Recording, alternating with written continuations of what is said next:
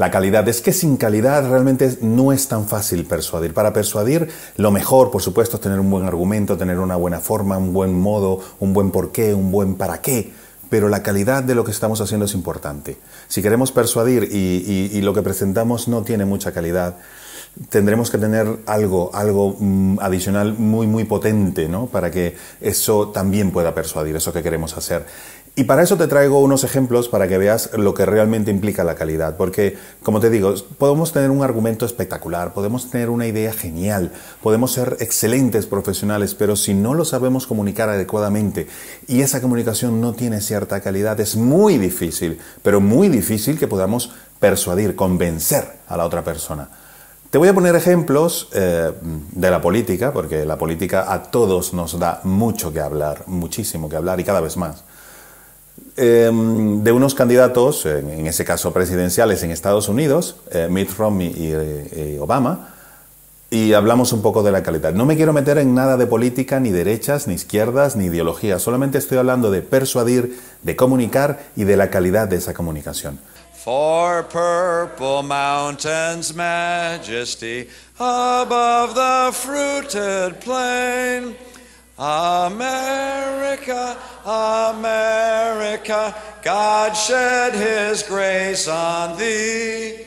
Está clarísimo que eso no es lo que Mitt Romney quería hacer. Posiblemente sus asesores le dijeron, oye, para acercarte a la gente y que no tengas esa apariencia tan formal y tan eh, rígida, vamos a hacer que cantes y eso, pero no es lo que él sabe hacer. No es lo que él puede hacer con calidad. Entonces, si nosotros jugamos bien al fútbol, compitamos en fútbol, no queramos eh, competir en béisbol porque nos van a ganar. Y nos van a ganar por mucho. Y no vamos a poder convencer a las personas si no eh, controlamos bien la situación. Entonces es importante que lo que hagamos nos preocupemos de saberlo hacer bien para poder persuadir. En este caso, Mitt Romney lamentablemente no ha cautivado a su gente precisamente por cantar. Entonces no cantes. Si no sabes bailar, pues no bailes para persuadir. A menos que lo quieras hacer mm, con cierto ah, humor, ¿no? Y que a través del humor logres llegar a la gente, pero eso es más difícil aún. El humor no es nada fácil. Entonces, ahora te voy a poner un cortito fragmento de Obama haciendo lo mismo. Ah.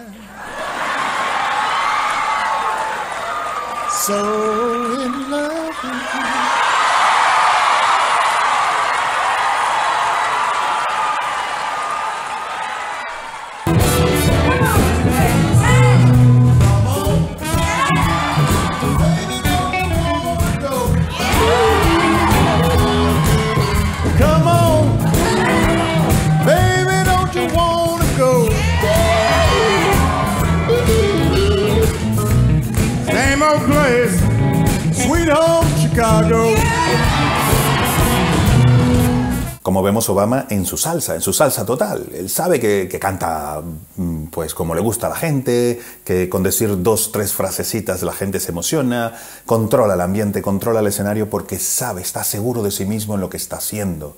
Está compitiendo, entre comillas, en el campo que él controla, que él conoce y lo puede hacer con calidad, lo puede hacer bien.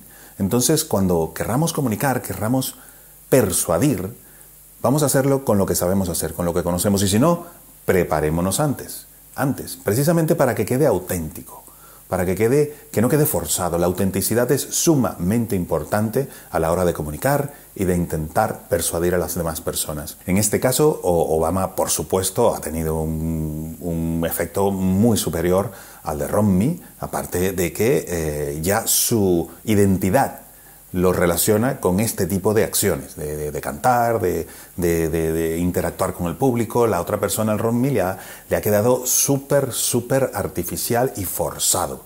Entonces, tal vez si él supiese hacer otra cosa diferente, pues allí, dedícate a eso, a que la gente te vea bueno en lo que haces y en lo que sabes hacer. Otra cosa importante eh, es que Obama en estos, en estos casos utiliza prescriptores. ¿Qué quiero decir? Bueno, a veces.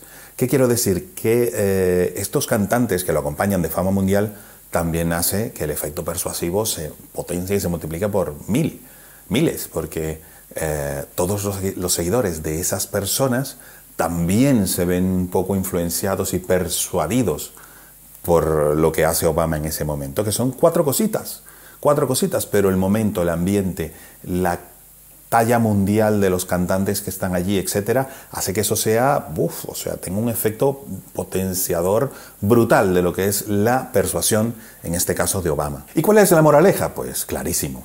Si quieres persuadir, si quieres comunicar, hazlo con las armas más poderosas que tú tienes. Porque si no, en vez de sumar, posiblemente restes, como le pasó a Romney, que no tenía necesidad de meterse en ese lío. Entonces, utiliza lo que sabes hacer, potencialo, prepáralo, practícalo y con eso vas a tener unos recursos mucho más potentes para comunicar y para persuadir.